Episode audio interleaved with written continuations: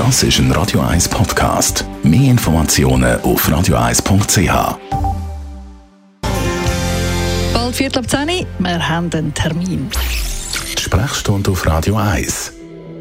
Dr. Merle Guggenheim, wie immer um die Zeit, am Montag und am Mittwochmorgen hier bei Radio 1.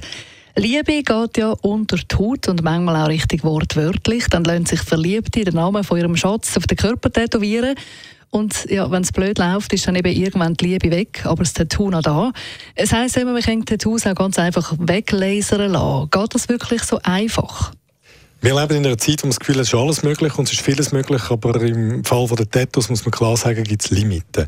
Je professioneller und monochromatischer ein Tattoo gestochen ist, desto größer ist die Wahrscheinlichkeit, dass man das mit einem Laser kann relativ spurenlos entfernen kann.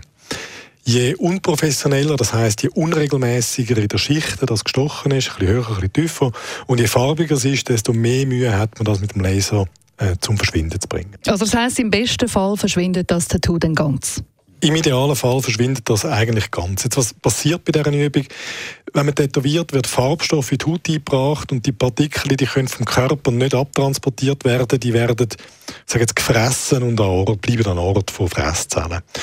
Wenn man das will weghaben, dann tut man mit dem Laser draufschiessen. Die Farbpartikel, die, die zerfallen in ganz viele kleine Teile und die sind so klein, dass der Körper die kann abtransportieren und ausscheiden.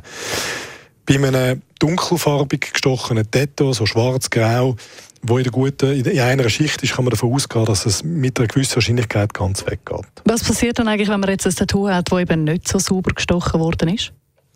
Man muss zu jemandem gehen, und das gibt es mittlerweile wie Sandam mehr, wo Erfahrung hat mit dem Entfernen von Tattoos. Das sind zum Teil Tattoo-Studios selber, die das mittlerweile anbieten. Oder Tattoo-Studios arbeiten mit jemandem zusammen, der äh, weiß, was er oder sie macht.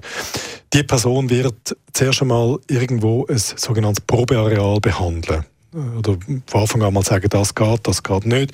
Und dann irgendwann einigt man sich darauf, dass man vielleicht etwas probiert und dann wird das Probeareal behandelt. A, muss man selber zahlen, B, tut es weh. Also macht man mal etwas und schaut, bringt es das überhaupt. Und wenn das äh, an dem lokalen Teil Erfolg bringt, dann kann man sagen, gut, wir machen mehr.